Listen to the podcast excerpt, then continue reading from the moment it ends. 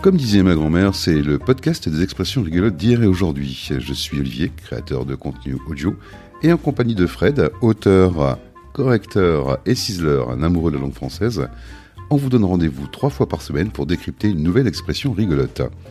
L'occasion en fait de nous retrouver chaque lundi, mercredi et vendredi dès 8h pour un moment de détente, de rire et de culture. Alors pour ne rien rater, ben, on vous invite à vous abonner sur votre plateforme d'écoute préférée, bah, Apple Podcast, Deezer, Spotify, YouTube ou Amazon. Vous pouvez bien évidemment nous retrouver sur Pinterest et on vous donne tous les liens dans la description de ce podcast. Retrouvez les coordonnées de Fred si vous voulez lui confier la correction, le ciselage ou la rédaction de vos articles bien référencés en SEO. Bien évidemment les miennes pour tous vos projets de création de podcast. Sans oublier sur le grill la seule émission en France qui donne de la voix aux entrepreneurs. Allez, on vous souhaite de prendre autant de plaisir à écouter cette émission qu'on en a nous avec Fred à l'enregistrer. On vous souhaite une belle journée avec, comme disait ma grand-mère. Bonjour mon petit Fred. Bonjour Olivier. Alors, euh, lors du dernier épisode, tu nous as expliqué que tu, on allait voir ensemble, tu vas te casser la margoulette. Alors dis-moi tout. Eh bien, tu vas te casser la margoulette, ça signifie tout simplement, tu vas tomber, tu vas te faire mal.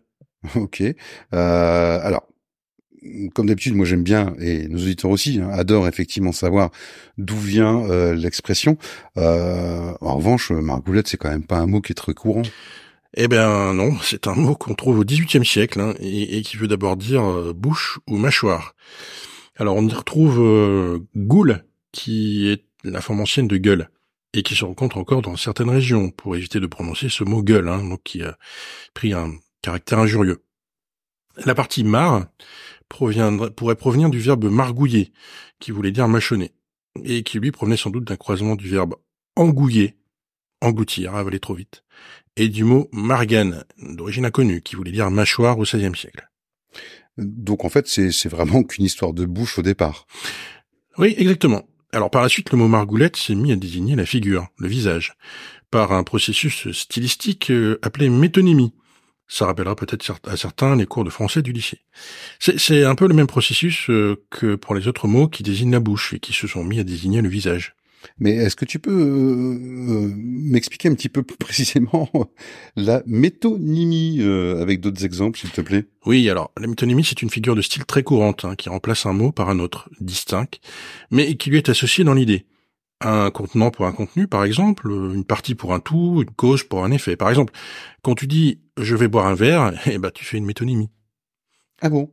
Ouais. Quand tu dis euh, j'ai plus de batterie, eh ben tu fais aussi une métonymie. Ou quand moi je dis euh, je vais consulter le Larousse. Voilà. ok, je, vois déjà un peu mieux, ouais. Et donc, euh, euh, tu vas te casser la marcoulette, c'est simplement, grosso modo, c'est tu vas te casser la figure. Quoi. Oui, L'origine est très claire hein, pour cette expression. Ça, c'est pas toujours le cas, mais là au moins euh, c'est bien clair. Il y a quand même une signification euh, toute particulière pour, pour cette expression.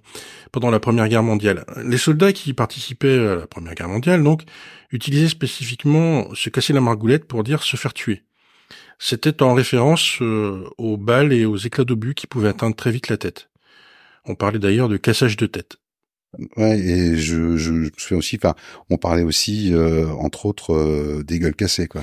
Oui, les gueules cassées, voilà, c'est ces soldats de la Première Guerre qui revenaient des combats horriblement estropiés et blessés, avec des morceaux de visage qui manquaient, la mâchoire en particulier.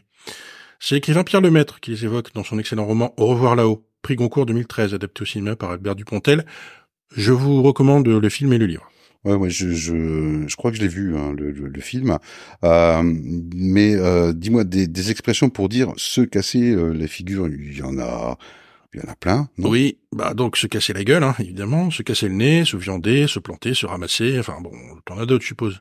Ouais, ouais, forcément, faudrait, faudrait que je réfléchisse un peu, mais bon, euh, ce sera encore une bonne occasion pour faire euh, une nouvelle, euh, une nouvelle chronique. Donc, en fait, si je comprends bien, plutôt, on peut plutôt dire, bah, je vais te casser la gueule, on peut dire, je vais te casser la margoulette, quoi. Oui, voilà, aussi. Ok.